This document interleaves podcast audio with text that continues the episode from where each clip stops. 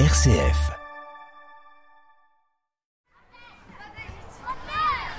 Village de Janachar, sud du Kazakhstan. Nous venons tout juste d'ouvrir cette terre de jeu pour tout le village, car il n'y avait pas d'autre ici à Janachar. Sœur Irène. Cette initiative d'inviter les gens pour que nous puissions les rencontrer et aussi pour qu'ils nous connaissent est une manière d'évangéliser, non, et de faire vivre le dialogue interreligieux. C'est donc une bénédiction. Nous sommes si heureux d'être ici, notre maison et leur maison. C'est fantastique ce que vous avez sous les yeux. 90% de ces enfants viennent de familles musulmanes. Père Shimon. Mais ils se sentent ici très libres, bien, pas timides, et ils aiment cet endroit. Donc nous sommes aussi très heureux. Tout le monde sait ici que l'Église catholique est ouverte à tous.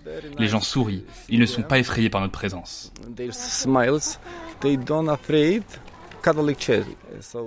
Nous vivons donc comme une grande communauté, une grande famille. Il n'y a pas de crainte de l'autre.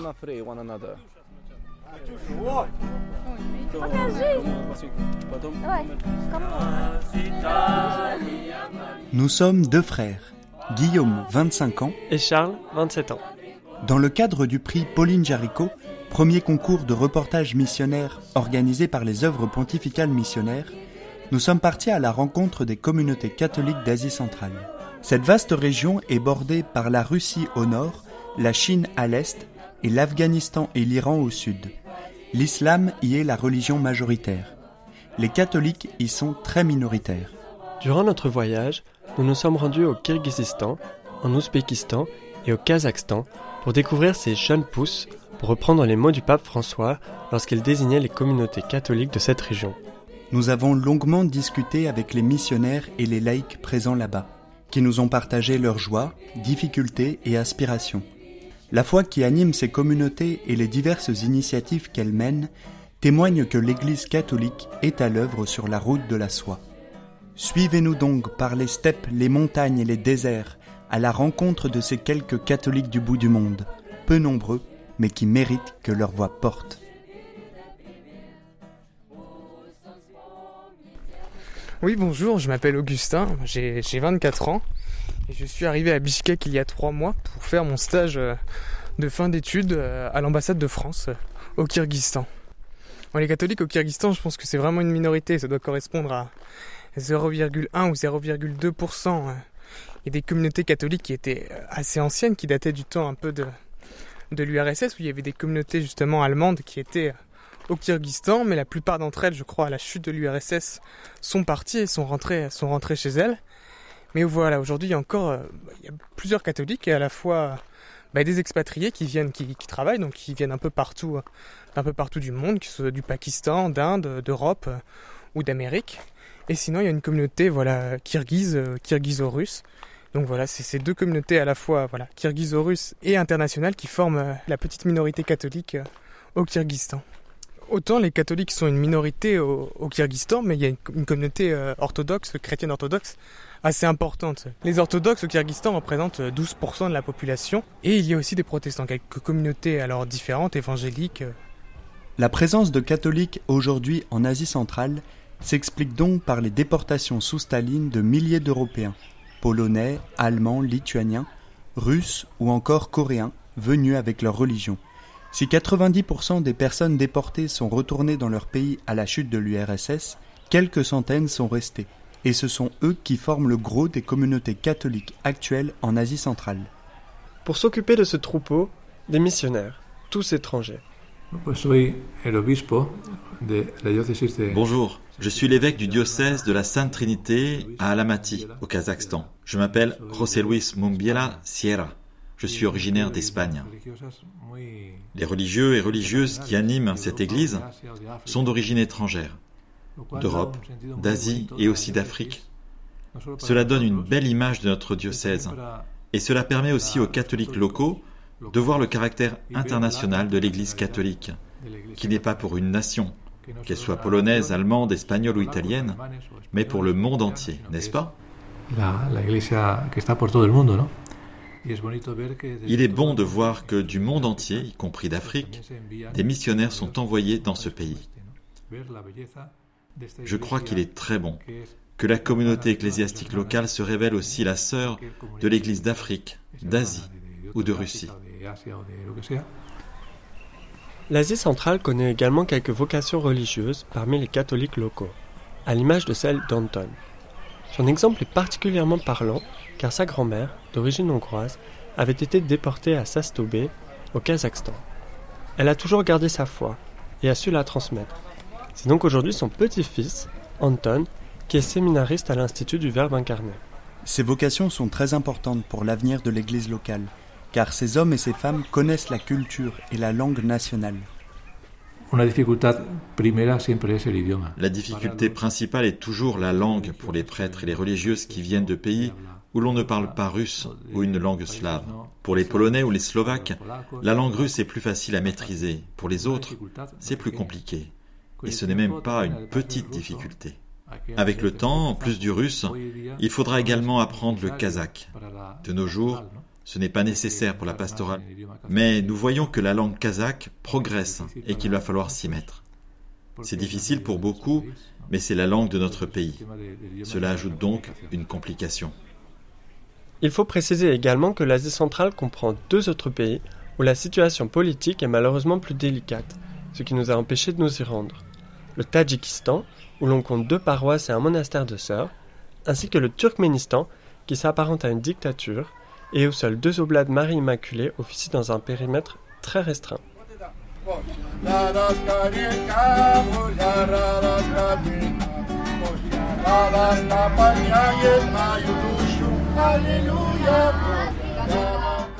L'un des aspects les plus frappants de l'Église d'Asie centrale est que la majorité de ses fidèles sont des jeunes. L'expression jeune pousse qu'emploie le pape François correspond donc bien à la réalité.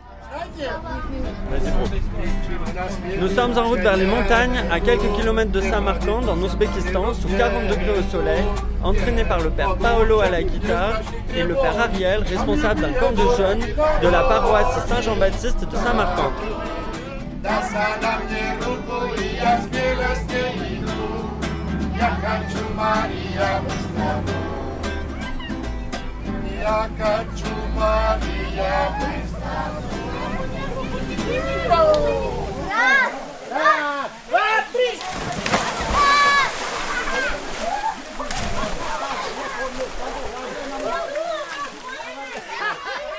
Après les jeux dans l'eau et le déjeuner sous le porche, le père Paolo, missionnaire de l'Institut du Verbe incarné, nous explique le sens de sa mission auprès de tous ces jeunes. Nosotros hacemos un gran esfuerzo, sobre todo con las nuevas generaciones. Nous concentrons notre effort par-dessus tout sur la nouvelle génération, dans l'idée d'éduquer les plus jeunes enfants, parce qu'ils sont le futur de notre mission. Pour cette raison, pour nous, dans notre émission, le travail de l'oratoire de Saint Jean Bosco est vital. En même temps que d'être sérieux dans la prière et dans la Sainte Messe, de manière à garder une bonne liturgie, ils savent se divertir beaucoup et bien. Ils jouent, font du sport, partent à la montagne développer l'équilibre mental, physique, faire grandir les enfants. C'est le plus fort de ce que nous faisons dans notre paroisse de Saint-Martin, créer de nouvelles générations.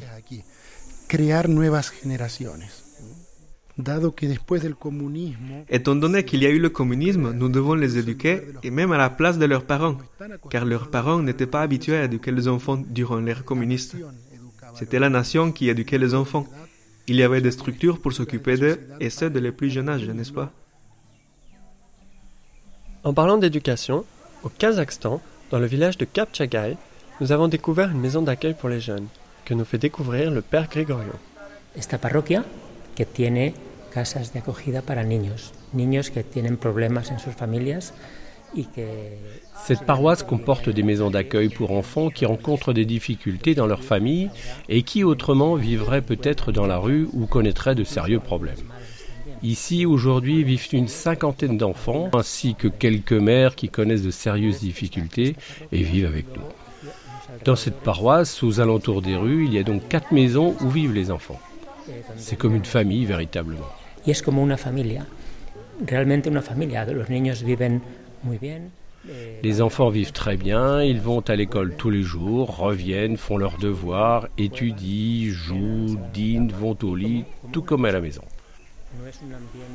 Ce n'est pas une ambiance d'orphelinat, tous sont très contents, cela se vit réellement et se ressent.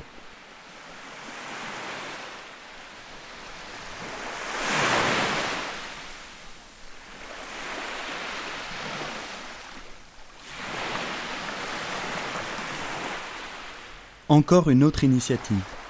Durant tout l'été, au Kirghizistan, de nombreux camps pour les jeunes sont organisés par les jésuites dans un centre qu'ils ont au bord du lac Issyk-Kul.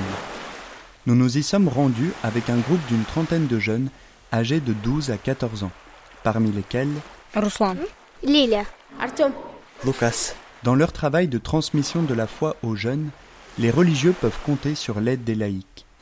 Je m'appelle Claudia, j'ai 21 ans. Je suis originaire du sud du Kirghizistan et j'étudie la cuisine pour devenir chef. Меня зовут Антонио, я родился в маленьком городке Джалалабад. Je m'appelle Antonio, je suis né à Jalalabad, au sud du Kyrgyzstan. Et aujourd'hui, je vis à Bishkek, où je travaille et essaye de supporter la communauté catholique locale au sein de notre paroisse. Et comment vous en êtes venu à participer à l'animation de ce camp pour les jeunes Je pense que mon influence la plus importante a été l'éducation catholique que j'ai reçue au sein de ma famille.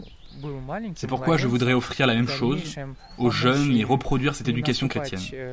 Désormais, en tant que jeune homme, je voudrais partager ma foi et les inspirer, leur servir d'exemple. Qu'est-ce que vous ressentez quand vous êtes auprès de ces jeunes pour ce camp d'été? Je ressens beaucoup de joie grâce à la compagnie des enfants et des adolescents. Être avec eux, partager leur bonheur. Thank you very much. Merci beaucoup pour, euh, pour cette interview. S'il vous plaît. Je t'en prie. Je, je t'en Je t'en prie. Je t'en prie. Le père Rafal, jésuite qui accompagnait ce camp pour les jeunes, nous en a expliqué le sens et l'importance. We are guests from different countries. Nous sommes des invités venus de divers pays, mais ils sont l'Église locale et le futur de l'Église locale. Il est donc extrêmement important de leur donner cette éducation, cette formation chrétienne, pour développer une identité chrétienne.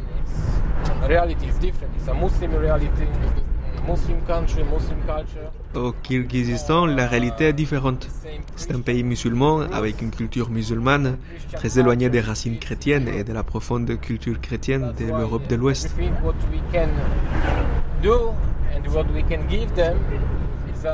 C'est pourquoi tout ce que nous pouvons faire et leur donner est une sorte d'expérience spirituelle de la chrétienté.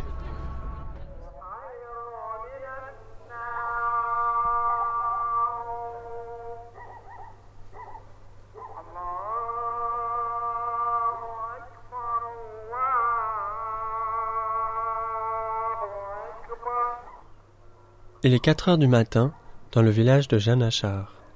Réveillés, nous entendons l'appel à la prière.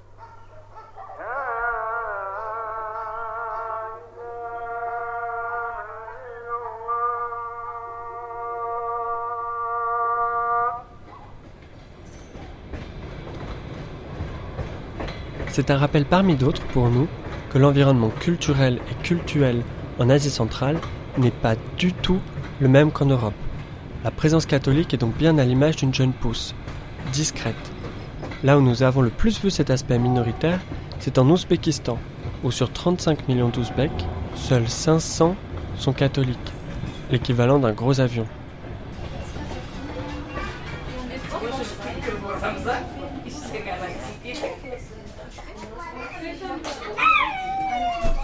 Notre train s'est arrêté car les rails sont déformés par la chaleur.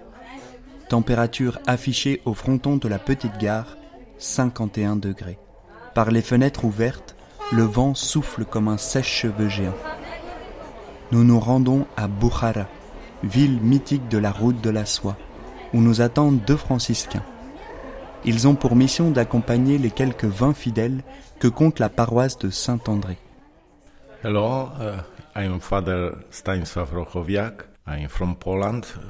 Bonjour, je suis le père Stanislas Wrokowiak, je viens de Pologne. Je suis prêtre ici en Ouzbékistan depuis 22 ans.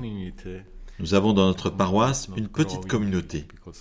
Elle ne grandit pas car chaque année, les gens d'origine européenne quittent l'Ouzbékistan pour un autre pays où la vie sera meilleure pour eux. De cette façon, nous ne grossissons pas.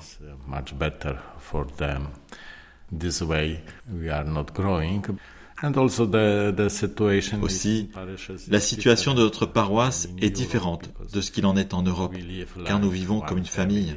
Ici, tout le monde se connaît.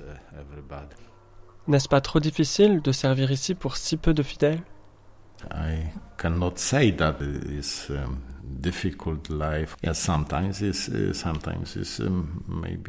Je ne sais pas dire si c'est difficile. Parfois c'est plus dur qu'en Europe, oui, mais c'est notre chemin. Jésus a dit, prenez votre croix et suivez-moi. Tel est notre chemin.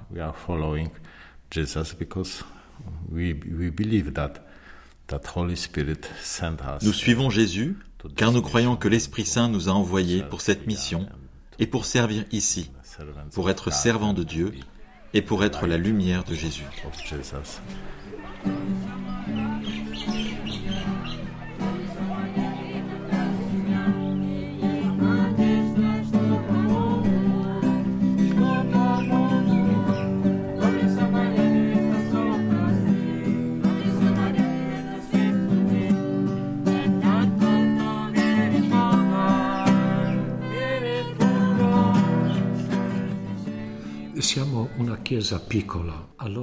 Nous sommes une petite église.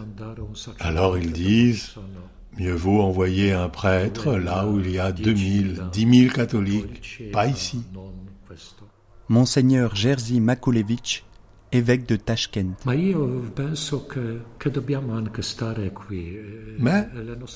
je pense que nous devons aussi rester ici. Nos églises, comme vous l'avez vu à Samarcande, à Tashkent, ne sont pas nouvelles. Ces églises ont une centaine d'années. Les catholiques étaient déjà là à cette époque, et même avant. Une chose me vient à l'esprit lorsque je suis venu en Ouzbékistan. Vous souvenez-vous de la parabole du sel racontée par Jésus dans l'Évangile? Tu mets un peu de sel dans la soupe.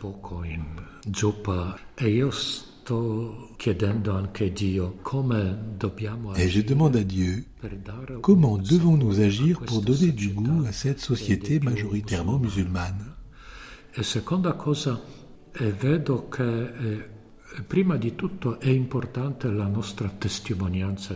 La deuxième chose, je vois tout d'abord que notre témoignage de Jésus est important. Ici, il y a eu le communisme pendant 70 ans. Il y a encore un groupe de personnes qui n'ont pas trouvé leur chemin vers Dieu.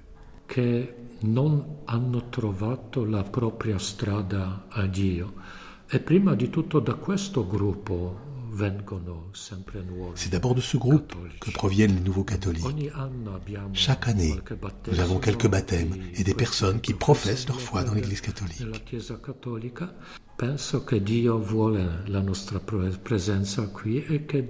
Je pense que Dieu veut que nous soyons ici et que nous devons être avec ce petit troupeau. Ce qui est important, c'est que ce troupeau soit suffisamment fort pour témoigner dans ce monde musulman. Durant notre séjour en Ouzbékistan, nous avons été impressionnés de voir l'entraide entre les catholiques pratiquants. Ils sont comme des pères, des frères, des sœurs dans ces quelques paroisses où tout le monde se connaît et a l'impression d'être en famille et grâce à leur patient travail, bien que fragile, elles poussent l'Église catholique d'Ouzbékistan. En deux décennies, deux nouvelles paroisses ont été créées et une autre le sera bientôt à Orgenj. Après l'Ouzbékistan et ses 500 catholiques, nous nous sommes rendus au Kazakhstan, un pays connu pour sa tolérance envers les différentes religions. Le gouvernement est très favorable au dialogue interreligieux. C'est l'un des traits caractéristiques du Kazakhstan. Monseigneur José Luis. Pour cette raison d'ailleurs, le pape François se sent attiré pour participer au congrès des leaders religieux qui se tient tous les deux ans dans la capitale du Kazakhstan, aujourd'hui Nur Sultan. Cette année aura lieu le septième congrès. Depuis l'origine, l'idée est d'essayer de créer une plateforme de dialogue qui pourrait avoir comme conséquence pratique positive d'aboutir à la création d'une paix commune grâce au bien qu'exerce la religion dans le monde.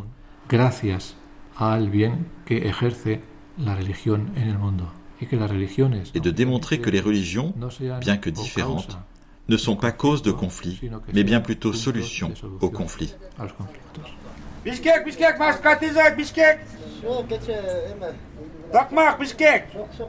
Ce dialogue interreligieux facilite la liberté de culte. Celle-ci est garantie dans les pays que nous avons visités. Deux laïcs d'origine étrangère, rencontrés à la fin de la messe dominicale à Bishkek, capitale du Kirghizistan, témoignent. Je m'appelle Samantha. Je suis d'origine indienne et je suis ici à Bishkek pour étudier la médecine. Je pense que bien que nous soyons un pays musulman, Ici, au Kyrgyzstan, il m'est possible de vivre ma foi.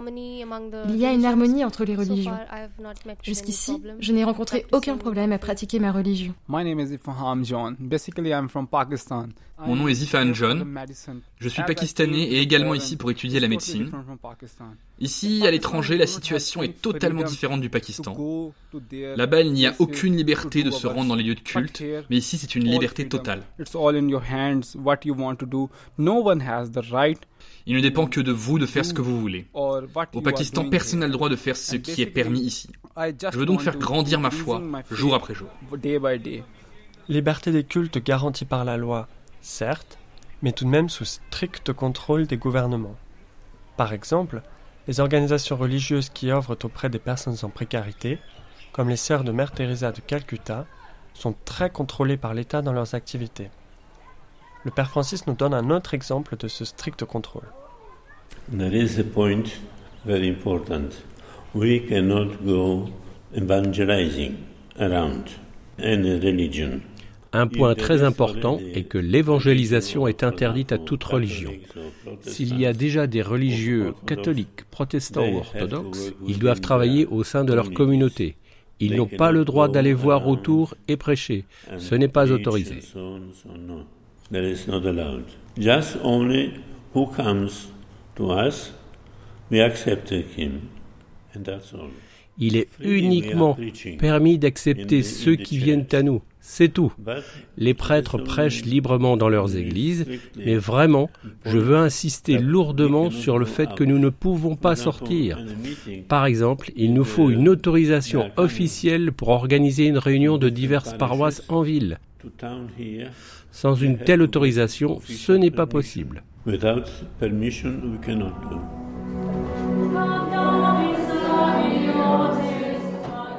L'évangélisation est donc interdite, ainsi que toute forme de prosélytisme.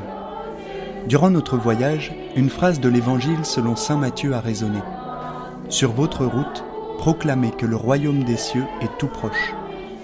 Mais alors, comment font-ils pour évangéliser? Pour proclamer la bonne parole pour témoigner de leur foi en Jésus-Christ?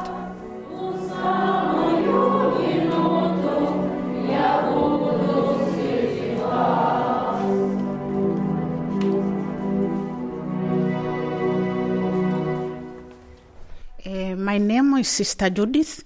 We are Consolata Missionary Sisters. I'm from Tanzania. Je m'appelle Sœur Judith. Je suis sœur missionnaire de la Consolata et je suis originaire de Tanzanie. Je suis arrivée au Kirghizistan voici neuf mois. Ici, à Jalalabad, ils n'ont jamais vu une religieuse catholique. Toutes les femmes sont voilées car elles sont musulmanes. Or, nous aussi, nous avons la tête couverte. Et pourtant, c'est différent. Les gens se demandent, mais d'où viennent ces gens? Nous n'avons jamais vu ça. Si vous dites que vous êtes religieuse, ils se demandent ce que cela signifie. Nous devons donc expliquer. Nous avons fait ce choix de vivre pour Dieu et pour les autres. Mais cela aussi, les gens se demandent ce que ça veut dire. Ici, les femmes ont un mari et des enfants. Si vous dites que vous avez un mari, les gens n'en demanderont pas plus, car c'est la norme et c'est considéré comme bon. Mais nous, lorsque nous disons que nous n'avons pas d'enfants, que nous n'avons pas de mari, alors les gens sont interloqués et se demandent pourquoi. Mais pourquoi Nous avons fait un choix de vie. Mais quel choix de vie Vivre ce genre de vie religieuse, qu'est-ce que cela veut dire C'est ainsi que les missionnaires évangélisent en suscitant l'interrogation. Là où la norme sociale est de fonder une famille, ces religieuses qui consacrent leur vie à Dieu posent question et suscitent donc de l'intérêt. Une autre manière pour l'Église locale de proclamer la bonne nouvelle, c'est en agissant concrètement pour le bien des personnes qui les entourent, chrétiens comme musulmans.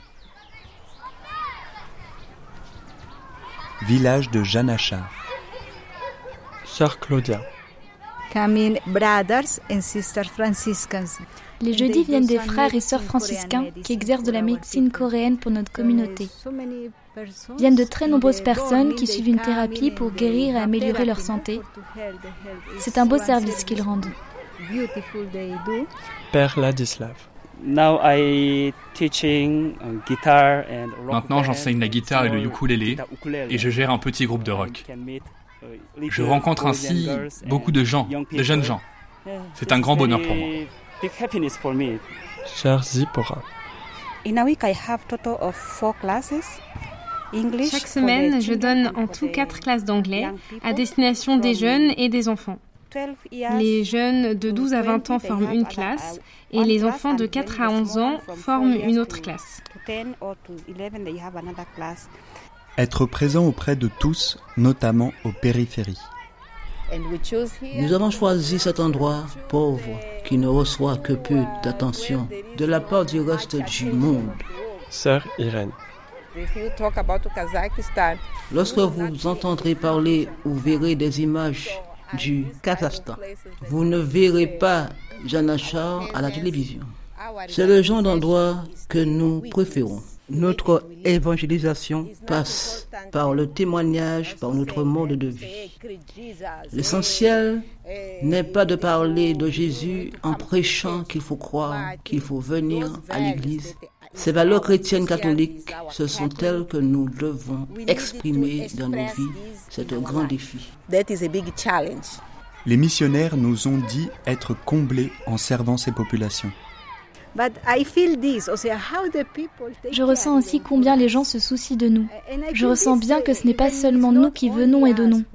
Nous essayons bien sûr de faire de notre mieux pour rester avec eux, pour être avec eux, mais aussi nous recevons cet amour de Dieu de leur part. Je ressens véritablement la présence de Jésus, du bon pasteur chez beaucoup.